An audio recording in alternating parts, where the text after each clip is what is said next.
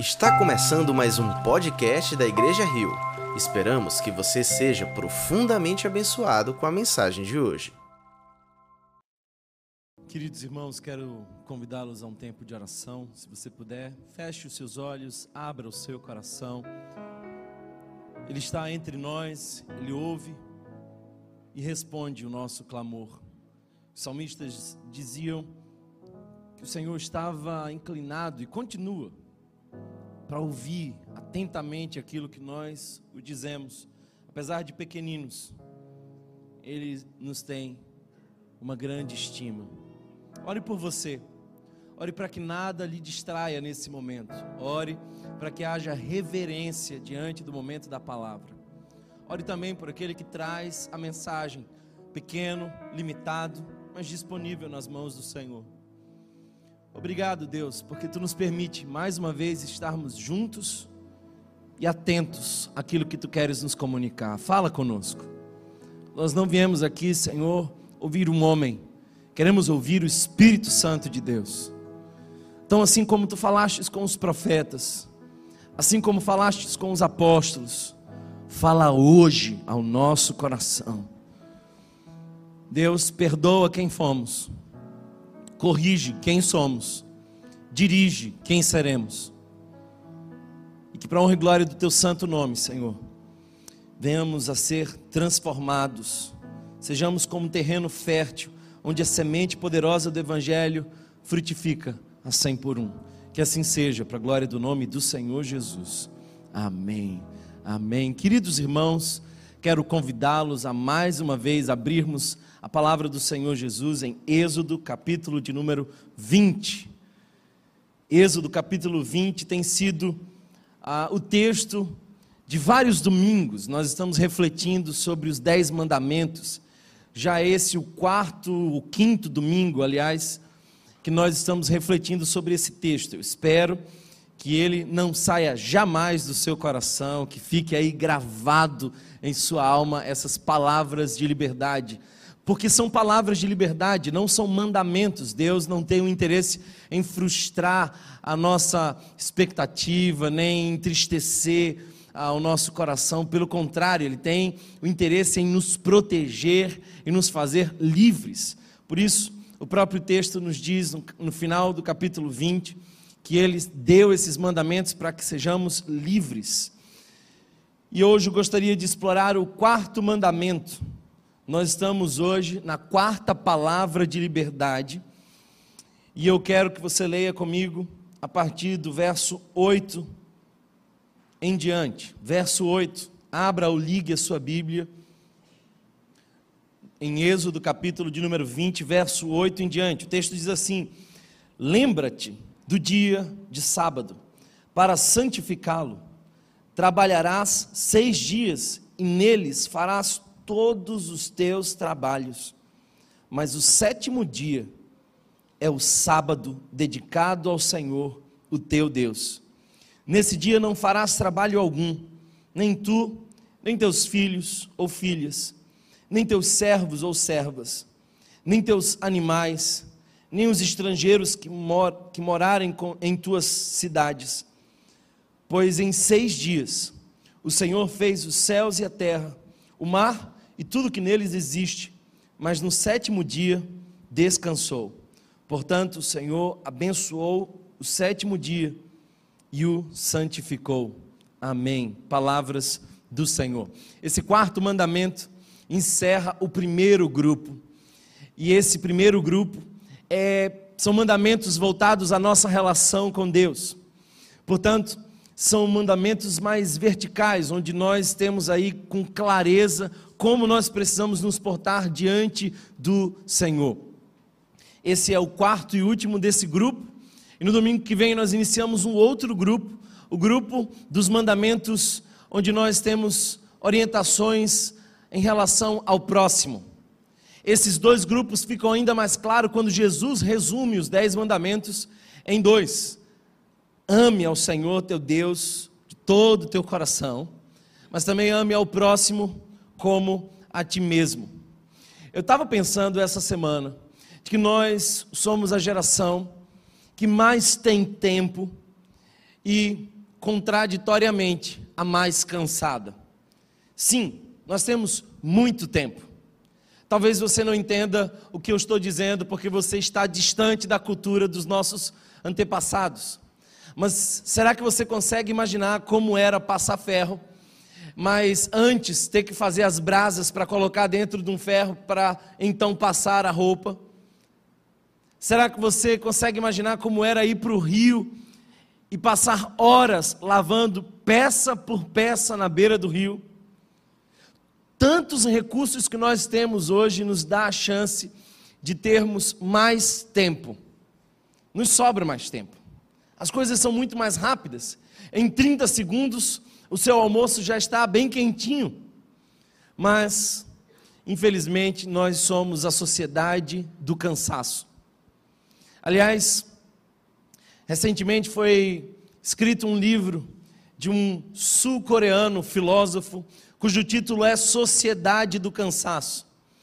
E os imperativos de produtividade, os discursos de que nós precisamos acelerar e chegar a um lugar que nós nem sequer sabemos onde é, tem gerado para nós, como efeito rebote, um cansaço emocional sem precedentes. Somos a sociedade do cansaço. Eu quero te dizer que Deus nos fez a sua imagem e semelhança. E Deus descansou.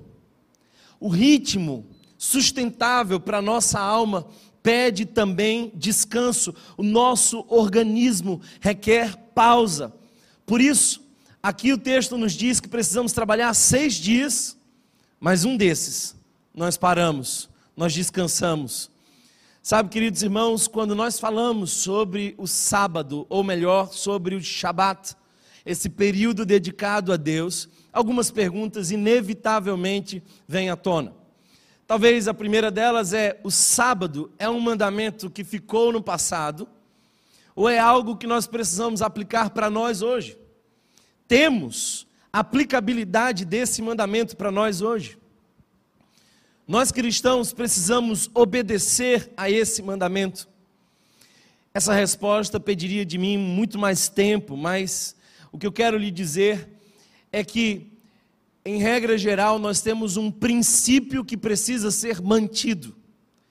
Embora saibamos que na nova aliança, em Jesus, nós temos uma reconfiguração dos valores, nós também precisamos guardar a, o princípio do sábado, de dedicar o dia do Senhor. Romanos capítulo 14, versos 5 e 6 nos diz algo parecido. Uma pessoa considera um dia melhor do que outro, enquanto outra considera iguais todos os dias. Cada um deve estar todo convencido em sua própria mente. Aquele que, o, que observa o dia o faz em honra ao Senhor. Em outras palavras, nós precisamos ser conduzidos pela consciência de que é para o Senhor. Portanto, esse princípio sim se aplica a cada um de nós. Se Deus mandou guardar o sábado, por que então nós nos reunimos no domingo? Essa é uma outra pergunta que talvez você já tenha feito aí quando nós lemos o texto. Por que então estamos reunidos num domingo e dedicamos o domingo como dia do Senhor? Sabe, queridos irmãos, não é sobre o dia, mas é sobre um dia. Eu quero explicar isso da seguinte forma: eu e a minha esposa temos o nosso dia. É claro que todos os dias nós estamos juntos, e nós temos intimidade, nós conversamos, e, e a nossa convivência se estende todos os dias, mas temos um dia, um momento, um, um tempo separado que é só nosso, para investir na relação, para deixar ainda mais claro o nosso sentimento, para aprofundar na intimidade. Deus pede de nós um dia em dedicação. Quando nós vemos no Novo Testamento que Jesus ressuscitou no domingo, e a partir da ressurreição de Jesus no domingo, a igreja passa a se reunir no domingo para celebrar essa ressurreição. E nós temos várias referências, como Atos capítulo 20, verso 7, que nos mostra que a igreja se reunia aos domingos para partir o pão no primeiro dia da semana Quando, por exemplo, em Apocalipse nós vemos João na ilha de Patmos tendo uma visão, tendo um encontro com Deus, e ele diz que viu isso no dia do Senhor, no primeiro dia da semana. Então nós entendemos que na fé cristã nós podemos sim guardar o domingo para celebrar e dedicá-lo ao Senhor. Thomas, então quer dizer que está errado aqueles que guardam o sábado? Deixe-me dizer algo para você. Se você tem um dia dedicado ao Senhor, isso já é uma grande bênção. Por exemplo, o meu domingo é um domingo tão corrido, tão puxado, às vezes de 5 da manhã até meia-noite. E eu preciso de um tempo específico onde eu dedico a minha família ao descanso, a buscar a Deus. Então, é a segunda o meu dia. O importante é que nós tenhamos um dia para dedicar ao Senhor. Aliás, eu preciso dizer isso: é pecado ligar para o pastor na segunda-feira. Amém? Queridos irmãos, para os judeus e para os cristãos, o dia do Senhor tem um centro. E o centro do dia do Senhor é cultuá-lo, é glorificar o seu nome. A adoração é o centro do nosso Shabat é um encontro com Deus em especial. O seu domingo, portanto, devia ser, ou qualquer outro dia, um momento dedicado a Deus. Não ponha Deus na periferia da sua agenda. É como se, durante seis dias, nós fôssemos tentados a nos dobrar diante de algumas idolatrias, nós fôssemos distraídos com tanto entretenimento, e nós fôssemos nos afastando do trono, e então nós temos um dia onde nós lembramos de maneira consciente que é no trono que nós devemos estar, e nós levamos os nossos pés à sala do trono. Nós, queridos irmãos, infelizmente temos ignorado esse mandamento do descanso.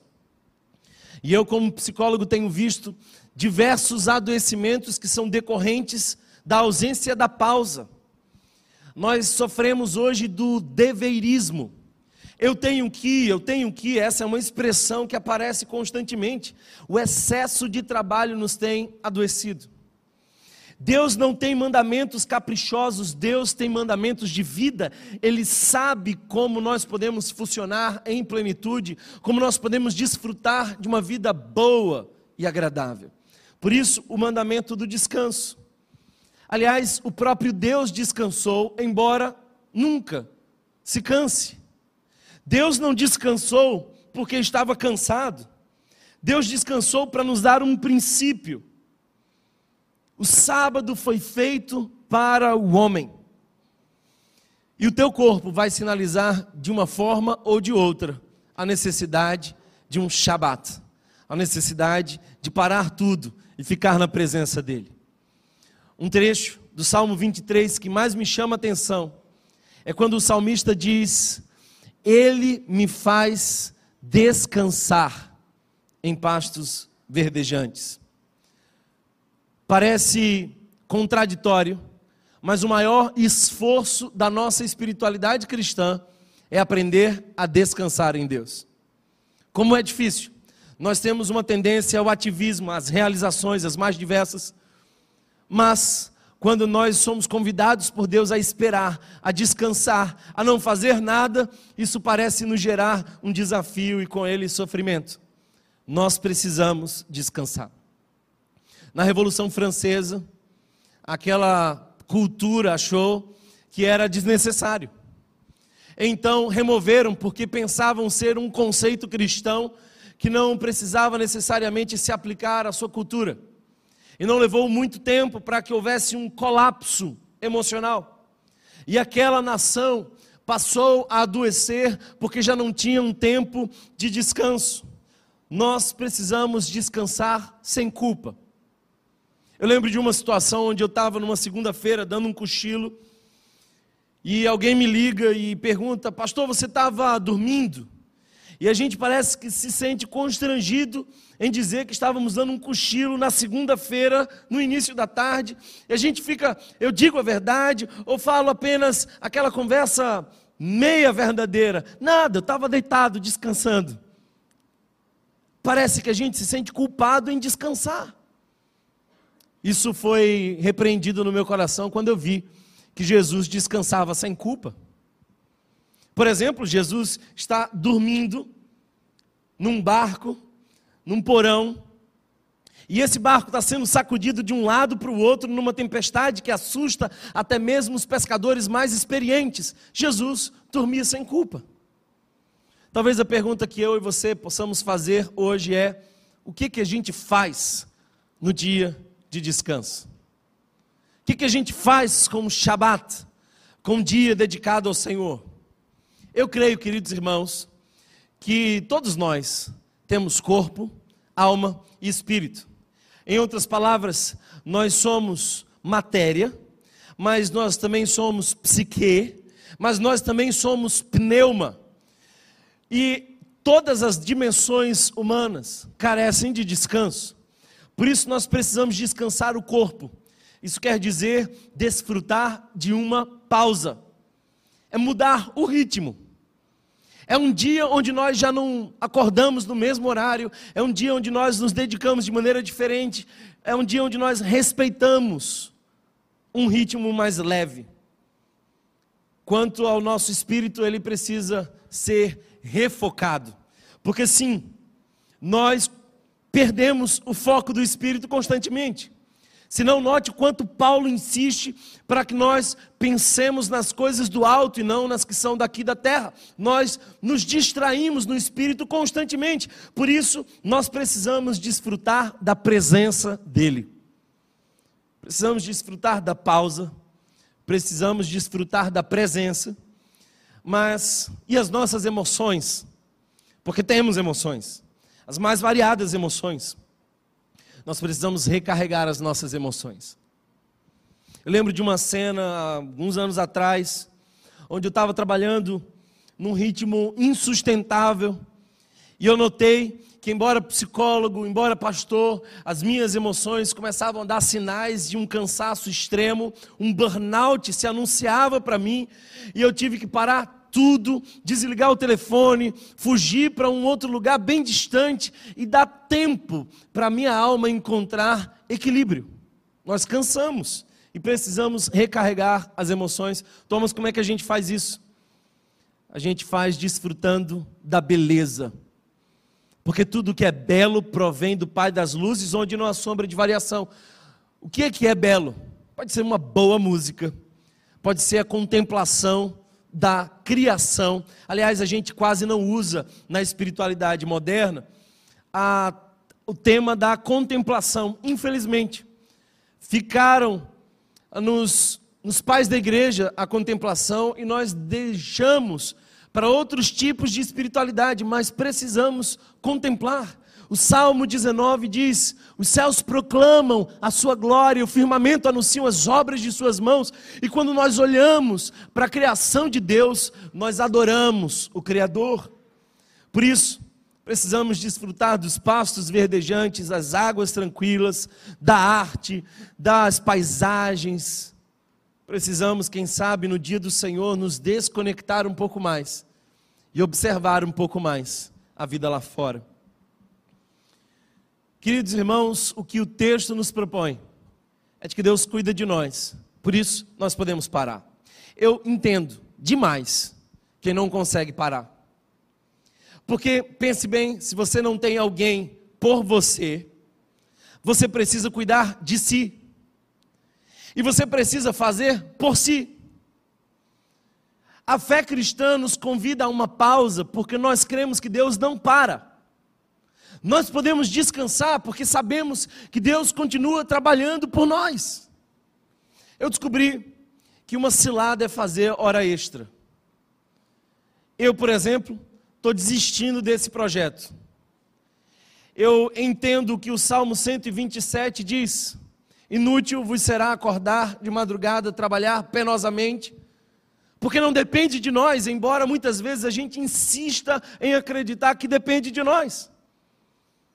O Salmo 127 conclui de forma bela: aos seus amados ele dá enquanto dormem. E eu recentemente ouvi um comentário de um rabino sobre a expressão tarde e manhã, que aparece diversas vezes na criação. A agenda de Deus parecia diferente da nossa, porque o nosso dia começa manhã, tarde e noite.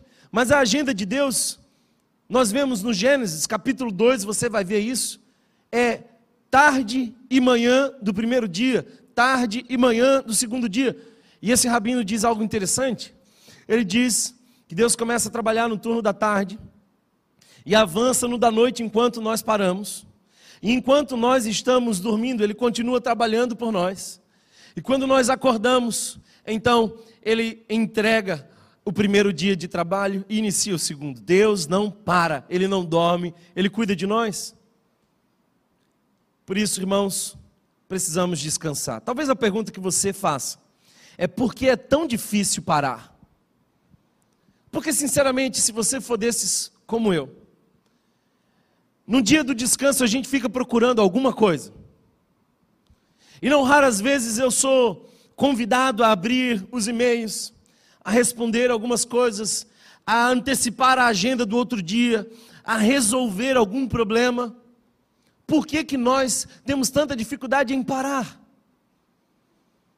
A resposta para muitos de nós seria porque a nossa identidade está derivada da nossa atividade. Muitos de nós creem que são aquilo que fazem, acham que são aquilo que produzem. Isso é diabólico.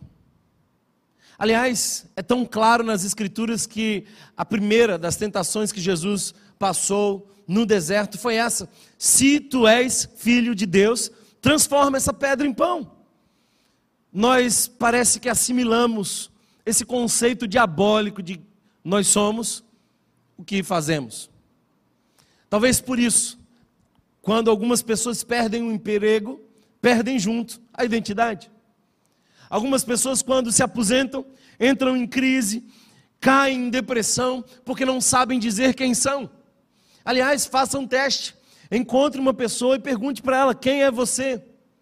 E você vai notar que uma das respostas mais ditas é o que ela faz e não quem ela é. Ah, eu sou médico, eu sou doutor, sou psicólogo, sou enfermeiro. Nós precisamos entender, queridos irmãos, que a nossa identidade não vem da nossa atividade, mas vem daquilo que estamos, daquilo que desfrutamos em Cristo Jesus. Paulo nos diz isso em Efésios: nós estamos em Cristo Jesus e, portanto, a nossa identidade vem dele. Conta uma história de que havia um galo que não sei exatamente porquê, passou a acreditar de que o sol só nascia quando ele cantava. Então ele assumiu a responsabilidade de cantar todos os dias de madrugada para o sol aparecer. O fato é que esse galo um dia perdeu a hora. E para o seu desespero e alívio ao mesmo tempo, ele percebeu que quando acordou o dia já estava claro e o sol já se colocava no seu devido lugar. E ele nota de que não era o canto dele que fazia as coisas acontecerem o Shabat nos lembra de que não é o nosso esforço que faz as coisas acontecerem. Não é aquilo que você produz que faz as coisas acontecerem, nem sequer você pode dizer que o pão que você tem em sua mesa é do seu esforço. Porque seu esforço seria em vão se Deus não permitisse. Aliás, se Ele não permitisse, você nem sequer poderia se esforçar. Você é tão pequeno que não sabe o que está acontecendo agora nas milhões de células do seu corpo. Você nem sequer pode exatamente se proteger de um vírus. Eu vim aqui te dizer que depende dele. Ele cuida, ele protege, ele controla. Por isso nós podemos descansar.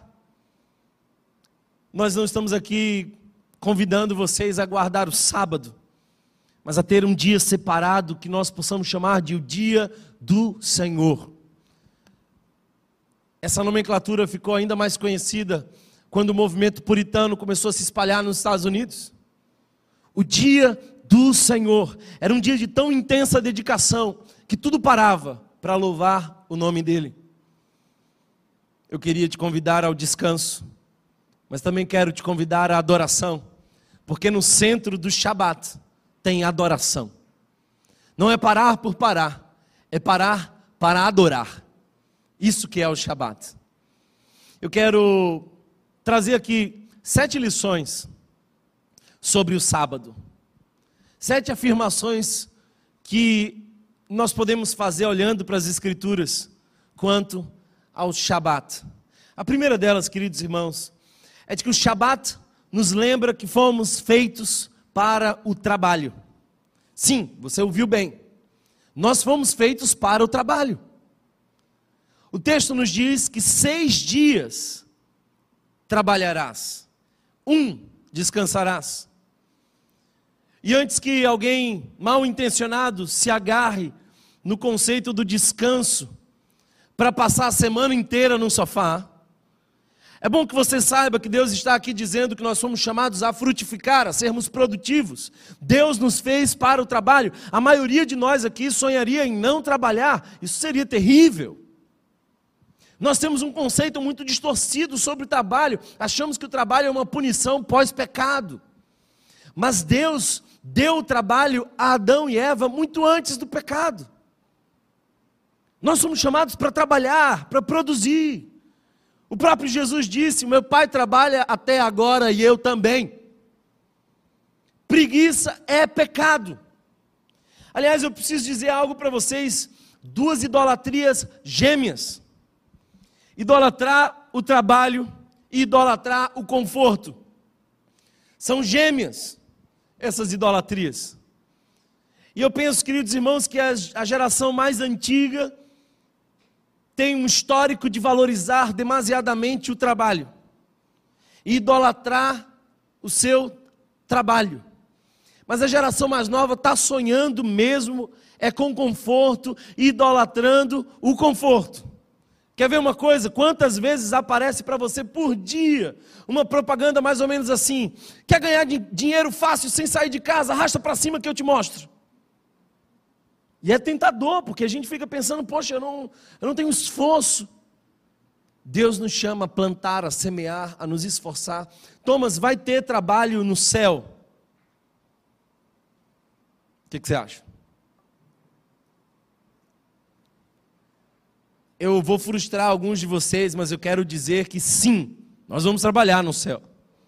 Porque aquilo que se fazia no Gênesis vai se fazer na nova e celestial Canaã. A nova Jerusalém nos espera e nela nós vamos trabalhar esse céu gospel, onde todo mundo passa o tempo inteiro cantando até a eternidade em tons de azul e branco. É muito chato, não quero ir para esse céu. Eu quero ir para um céu onde nós possamos louvar a Deus com o nosso trabalho também. Agora vai se preparando, porque o teu trabalho talvez vai ter que mudar. Eu, por exemplo, não vou ter mais um consultório de psicologia, porque a Bíblia diz que o Senhor enxugará dos seus olhos toda lágrima, lá não haverá mais dor nem pranto, lá as pessoas são definitivamente bem resolvidas, tranquilas. Eu vou ter que mudar de trabalho. Também não posso ser pastor lá, porque a gente vai estar na presença do Supremo Pastor e ele não carece de pastores auxiliares no céu. Então eu já estou ensaiando, eu acho que eu vou ficar na jardinagem, porque certamente vai ter jardim. Queridos irmãos, o Shabat nos lembra que nós fomos feitos para o trabalho. E essa geração que idolatra o conforto precisa converter o seu coração. Eu lembro de uma canção, antiga canção que eu cantava na minha infância. E alguns aqui também, quem sabe, vão lembrar que diz: Eu quero trabalhar para o meu Senhor. Meu desejo é orar e ocupado eu quero estar na vinha do Senhor. Dizia esse refrão: Eu quero estar ocupado. Nós somos feitos para o trabalho. A segunda lição que eu gostaria de trazer sobre o Shabat é de que o Shabat é um ato de fé. O sábado, o dia do Senhor, é um ato de fé. Atentem para o fato de que Deus mandava todos os dias o maná para o povo hebreu que estava no deserto, todos os dias. Porém, na sexta-feira, aquele povo era convidado a recolher e guardar, o que não podia acontecer em nenhum outro dia, porque no sábado eles não precisavam se esforçar para ir buscar e nem sequer teria o que buscar, porque Deus não mandaria no dia do descanso. O maná se estragava em todos os outros dias, mas na sexta-feira eles podiam pegar o maná. Sabe o que isso quer dizer? É de que quem sustenta é o Senhor. E Deus nos quer dar um ritmo de descanso. O Shabat é um ato de fé. O sábado exercita a nossa confiança em Deus. Porque às vezes a gente precisa dizer: Deus, está contigo. Em algumas situações, eu orei mais ou menos assim: Deus, eu quero ver como é que você vai sair dessa. Mas está contigo. Lembro que alguns anos atrás, eu estava precisando de um pouco mais de renda e a nossa situação financeira era um pouco delicada e eu tomei a decisão de trabalhar na segunda-feira, que era o meu dia de descanso, meu dia dedicado ao Senhor. E eu fiz isso por algumas semanas até perceber que aquilo que eu estava fazendo era pecado. Porque, em outras palavras, o que me movia a trabalhar no dia do Senhor era nada mais do que acreditar que o Senhor não ia prover para mim, por isso eu tinha que ser o meu provedor. É interessante porque o texto diz: nem teus filhos, nem teus servos, nem os animais, nem os estrangeiros, você não pode impor um ritmo a ninguém que não seja o ritmo de seis dias com um de descanso. Eu quero te convidar a descansar. E eu sei que isso é muito difícil. Mas Deus é soberano, Ele cuida de nós, Ele está no controle. Dormir é ato de confiança, descansar é ato de confiança. Eu quero contar uma história para vocês. Uma vez eu queria estar mais próximo da pobreza da nossa cidade. E então eu usei a minha roupa mais gasta e fui ficar com pessoas em situação de rua. Eu estava tão desfigurado que uma pessoa que trabalhava comigo passou por mim e não me reconheceu. Talvez porque a maioria das pessoas em situação de rua na nossa cidade são invisíveis aos olhos da sociedade. O fato é que eu descobri que dormir na rua é que é o problema. Porque a gente não consegue dormir quando a gente não se sente seguro para isso. Quando você dorme, você se sente vulnerável. Alguém pode chegar, alguém pode levar o mínimo que você tem, alguém pode fazer alguma coisa muito ruim com você. Você, portanto, se vulnerabiliza quando descansa. Isso mudou um pouco o meu conceito, porque quando eu vejo um irmão da igreja dormindo, Antigamente eu ficava até um, um tanto chateado, poxa, esse cara está dormindo. Agora eu fico pensando, ele está se sentindo muito seguro aqui na igreja. Ele dormiu porque ele está em paz, ele sabe que ninguém vai roubar, fazer o mal. Então é uma questão de segurança. Eu não sei se você dorme enquanto outras pessoas dirigem, eu tenho dificuldade com isso. Isso fala da minha insistência em não confiar em quem conduz. O fato é, irmãos, que descansar é ato de fé, é confiar em Deus. Um dos sintomas mais comuns em nossos dias são disfunções do sono. É um indivíduo que não se permite desligar, desconectar, não mais pensar nas coisas que tem que acontecer amanhã. Ele se sente tão inseguro a ponto de que precisa renovar cada dia mais a sua atenção e isso lhe faz não descansar. O Shabat, em terceiro lugar, nos lembra limites. O Shabat nos lembra limites. O texto diz: lembra-se, lembre-se, lembre-te. Sabe, essa expressão hebraica não é apenas recorrer a uma memória, mas é guardar um princípio. Lembra-te é mais do que apenas olhar para trás. É olhar para trás e trazer para si algo que pode garantir o seu futuro. Nós precisamos de limites. Eu não sei se você conhece alguém que é viciado em trabalho. workaholic. Está cada vez mais comum na igreja. E eu não queria expor o nosso grupo pastoral, mas quem sabe alguns pastores também. A gente não para, a gente quer aproveitar, a gente não sabe dar para nós mesmos o silêncio e a pausa. Sabe, queridos irmãos, o texto diz que esse dia é para ser separado. Santo é isso, separado. Aliás, a santidade de Deus é o atributo mais notável e mencionado na Bíblia. Diversas vezes a Bíblia nos fala da santidade de Deus. Deus é diferente de nós. E o sábado, ou o shabat, ou qualquer outro dia que você possa chamar de o um dia dedicado ao Senhor, precisa ser diferente. Logo, você não pode fazer as coisas que sempre faz. Um sinal de que você não está guardando o dia do Senhor é se o dia do Senhor tem sido um anexo para você fazer o que não deu conta nos seis outros dias. Eu lembro de uma pessoa que estava estudando para concurso público e ela sumiu da igreja. E eu falei: Olha, cadê você na igreja? Ela falou assim: Olha, daqui para os próximos seis meses eu não vou para a igreja, porque eu vou passar de domingo a domingo estudando.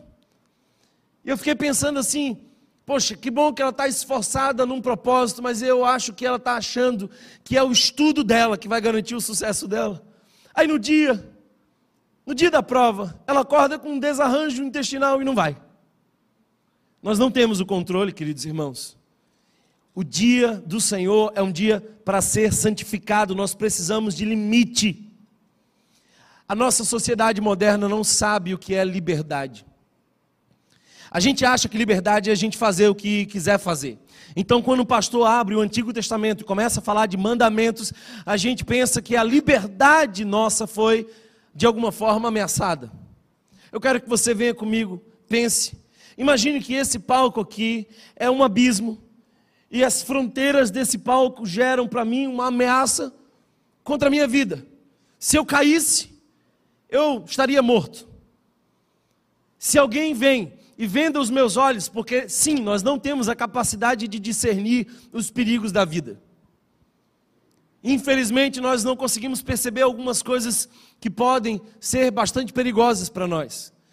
Imagina que alguém venda você e põe você aqui em cima e diz: Olha, você é livre, você faz o que você quiser, anda pelo lugar que você quiser, saiba que em algum lugar tem um abismo.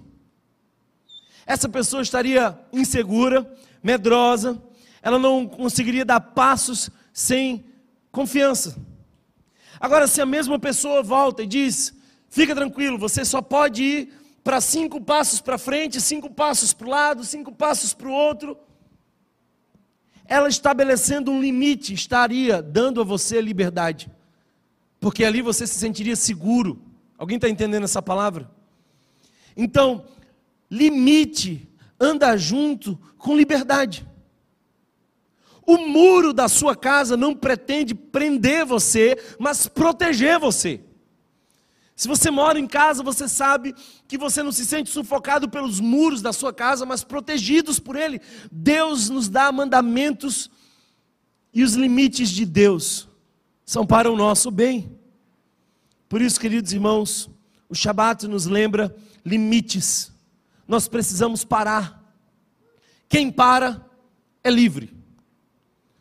Essa semana, várias vezes eu precisei ensinar isso para o meu filho.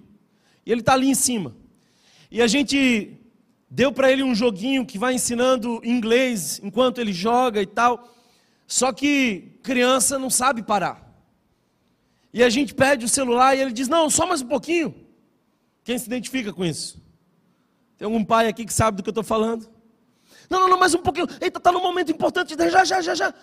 E esse já já vai se estendendo, se estendendo, se estendendo. E eu tive que dizer para o meu filho diversas vezes que quem não sabe parar, perdeu a liberdade. É livre quem sabe parar. Se você não consegue dedicar um dia ao Senhor, você não é livre. Nós estamos trazendo aqui palavras de liberdade. Você precisa dedicar um dia ao Senhor. Você tem sete. Você precisa dedicar um dia ao Senhor. Nós temos a tendência a sermos o nosso próprio Faraó, a dizer para nós mesmos coisas que nós não teríamos coragem de dizer para um outro. Eu lembro de uma situação onde nós estávamos dando um treinamento na área da psicologia. E eu pedi para que as pessoas escrevessem aquilo que elas dizem para si mesmas com frequência. E o total de 100% das afirmações era negativa. Grande parte, se não a totalidade de nós, dizemos com muita frequência frases que nos põem ah, para baixo, que nos desanimam, que nos fragilizam. Você não vai conseguir, você não é bela, você não é suficiente, você não vai dar conta, vai dar errado, não tem ninguém com você. E aquelas pessoas escreveram esses pensamentos.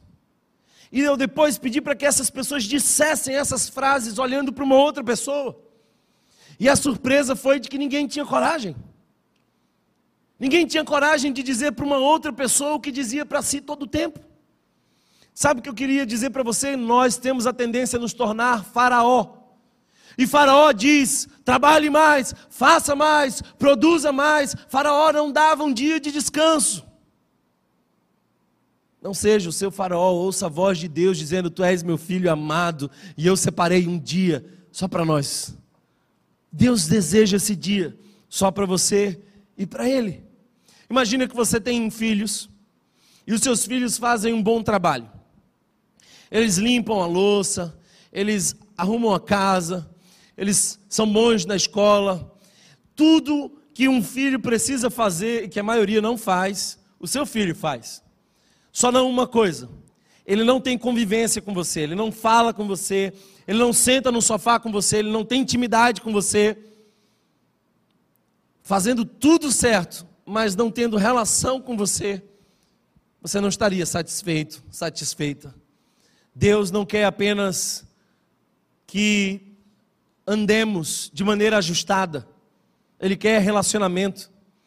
O Evangelho não é um convite moral, é um convite a um relacionamento.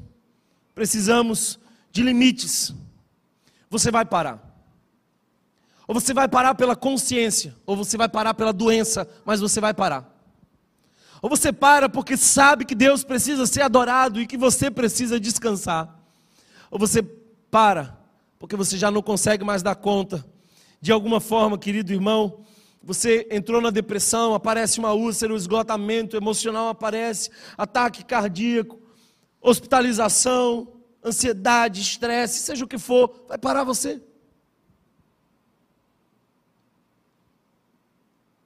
Quarta lição que eu gostaria de trazer para você é que o Shabat nos lembra do descanso.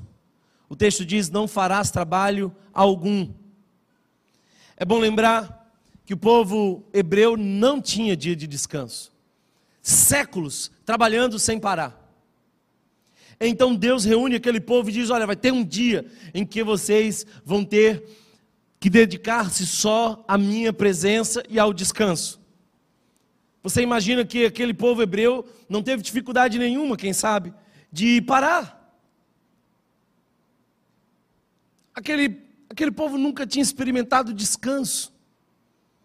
Deus não é como Faraó, Deus nos dá descanso.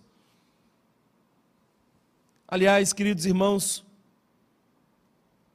o Shabat em Hebreus capítulo 4, verso 8 em diante, é mencionado como sendo uma prática para recordar o descanso que virá no futuro. Há uma comparação entre o Shabat e o sábado eterno e o descanso eterno nós estamos celebrando no dia do Senhor, o dia em que o Senhor estará eternamente conosco. Por isso precisamos parar.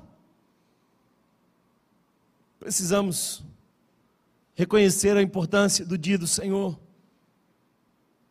Em quinto lugar, nós no Shabat lembramos do trabalho de Jesus. O Shabat é para lembrar do trabalho de Jesus. A gente para as nossas obras para lembrar da obra dele. Aliás, eu sei que você já ouviu isso diversas vezes, não foi por obras que nós fomos salvos. Mas deixa eu esclarecer uma coisa: não foi por suas obras que fomos salvos, mas sim, foi por obras que nós fomos salvos. As obras de Jesus não as suas, para que você não se glorie, mas foi Jesus quem nos salvou e foi a sua obra consumada, perfeita, definitiva na cruz do Calvário que nos dá a chance de sermos salvos. Eu vivia, queridos irmãos, na minha adolescência, um pavor emocional e espiritual terrível, porque me faziam umas perguntas teológicas sem sentido. Diziam assim para mim: se Jesus voltar, você vai para o céu ou não? E o que eles queriam era que eu garantisse a minha salvação, fundamentado naquilo que eu vivia ou não. É como se, se eu estivesse pecando, qualquer que fosse o pecado, porque não tem diferença de pecado. Se eu tivesse, sei lá, em algum momento proclamando o nome de Deus em vão. E Jesus voltasse naquele momento, a minha salvação estava suspensa, eu perdia ela. Deixa eu te dizer uma coisa. A nossa salvação está segura em Jesus. Às vezes as pessoas dizem assim, Thomas, você acha que é possível perder a salvação? E eu sempre digo, se dependesse de nós, com certeza nós perderíamos a nossa salvação. Pode ter certeza que todos nós perderíamos a nossa salvação. Mas ela não está fundamentada nas nossas obras, mas na obra de Cristo Jesus. E quando nós entendemos a obra de Cristo, e quando nós paramos no Shabat para celebrar o trabalho de Jesus por nós, nós então temos desejo de vivermos em santidade, de lutarmos contra o pecado e louvar a Deus com cada gesto de nossa vida. Por isso, queridos irmãos, o Shabat é para lembrar o trabalho de Jesus por nós. Ele fez todo o trabalho. Na cruz do Calvário ele disse: está consumado.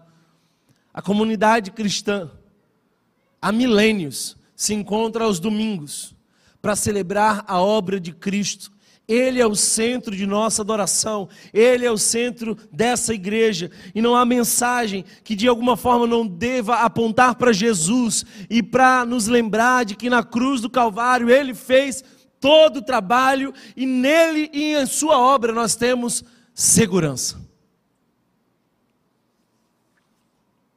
O Shabat, em sexto lugar, é para gerar realinhamento. O texto diz que é um tempo dedicado ao Senhor. Eu quero que você reflita como é que você tem aproveitado o seu domingo, se é que o seu domingo é o dia que você consagra a Deus. Bem, se você não tem um dia que você consagra a Deus, você precisa se arrepender porque você está em pecado, diz o texto. Você precisa dedicar um dia ao Senhor. Se é esse o domingo, como é o seu domingo? O que ocupa o seu domingo? Quem sabe você está buscando entretenimento e não adoração. Quem sabe você está buscando conforto e não conversão.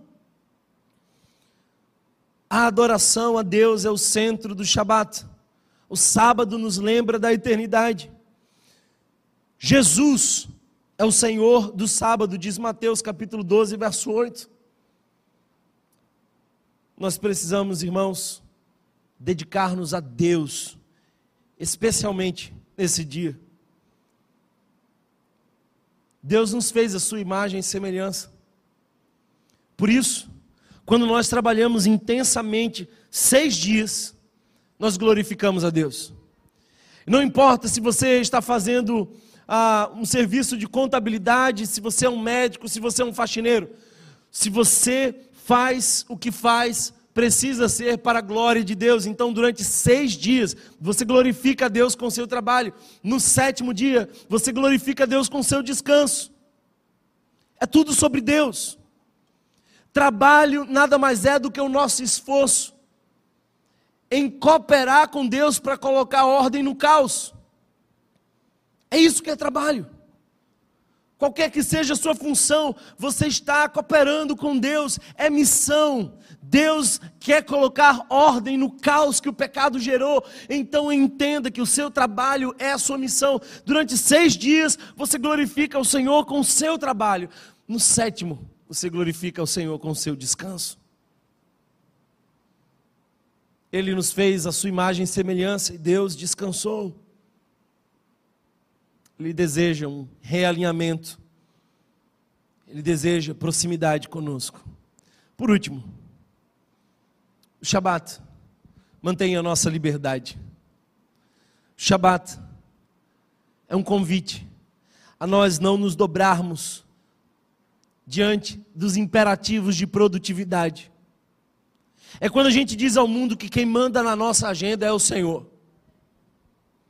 É quando a gente olha para as pessoas que estão frenéticas lá fora. E a gente diz: Eu não quero ser como o gadareno que não descansa. Eu quero ser como o meu Jesus que consegue dormir. Sabe, queridos irmãos, quem não consegue parar não é livre. Por isso, é necessário a pausa. Deus deseja proteger o nosso ritmo de vida e que nós tenhamos um tempo dedicado a Ele. Lá fora as pessoas dizem assim: o seu concorrente não parou. E os mais espirituais vão dizer: o diabo não para. Não se preocupe com isso. Nem o seu concorrente nem o diabo são a referência para você. É Jesus, é Deus, e ele parou. Thomas, mas e se faltar, porque eu parei?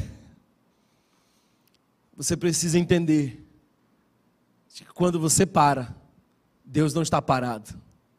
Ele cuida de você, ele protege você. Por isso, o Shabat é um mandamento de liberdade, é uma palavra de liberdade nós estamos celebrando um Deus que se preocupa com o ritmo frenético de nossa vida. Eu não quero ser parte da sociedade do cansaço, embora seja convidado a participar dela todo dia. Eu quero ser parte da palavra de Deus que me chama ao descanso, ao silêncio, que me chama a contemplá-lo, que me chama a recarregar as minhas emoções, a refocar o meu espírito e a descansar o meu corpo.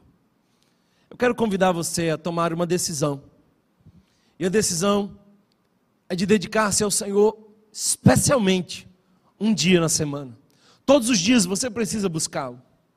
Aliás, eu quero incentivar você a não fazer absolutamente nada sem antes ter um tempo com a palavra de Deus. Eu decidi há algum tempo atrás de que eu não resolvia nada, não respondia nada, nem sequer eu saía do meu quarto sem antes ter um tempo para ouvir a palavra de Deus.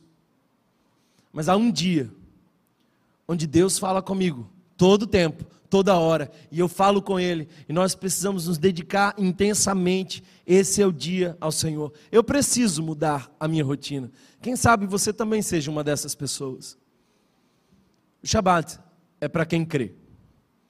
Se você não crê em Jesus, não realmente entende que Ele cuida de você, não pare, porque você vai ficar adoecido, pensando que enquanto está parado, o mundo está parado.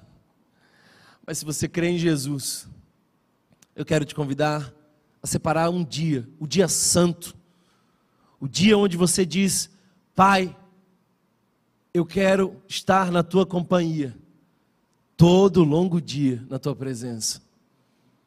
Tome essa decisão. O domingo não é um dia de você se distrair. Você pode fazer dele um dia divertido, mas essencialmente é um dia para você adorar ao Senhor. Feche os seus olhos, vamos orar ao Senhor. Se você deseja tomar essa decisão. Fale com o Pai nesse momento. Quero convidá-lo a desacelerar o ritmo. Eu quero convidá-lo a você dedicar-se ao Senhor. Esse não é o dia do Fantástico, nem do Faustão, nem do Globo Esporte, esse é o dia do Senhor.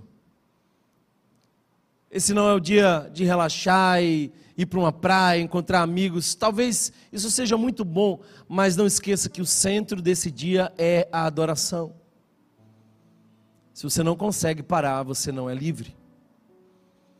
Por isso Deus hoje nos chama a decidir pela pausa. Domingo dedicado ao Senhor. A comunidade cristã se reuniu todos os domingos, até hoje, para celebrar a obra de Jesus. Eles paravam porque sabiam que Deus dá aos seus enquanto dormem. Não seja mais um nessa roda frenética do hamster, de produtividade, de gente que está fazendo, mas não sabe por quê, está subindo a montanha, mas nem sabe qual. Nós não somos guiados pelos imperativos de produtividade do nosso século, nós somos guiados pela palavra imutável do Senhor, que nos convida a dedicar a Ele um dia de adoração. Feche os seus olhos, vamos orar. Eu quero quero pedir que você nesse momento fale com o Senhor e ponha diante dele os seus medos, as suas resistências. Talvez você está frustrado ou frustrada porque não chegou onde queria?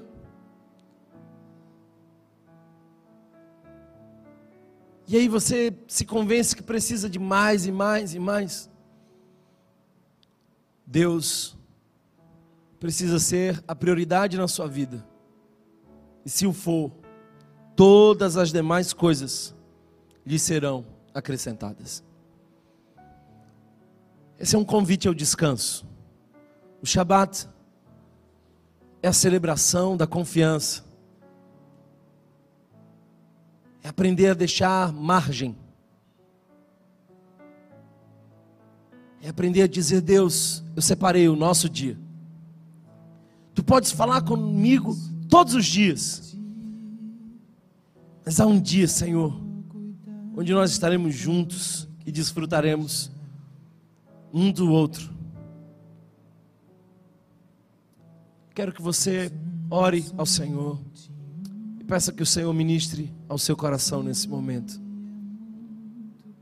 É dele todo o trabalho, e o seu trabalho é descansar em Deus. O seu maior esforço existencial é descansar em Deus.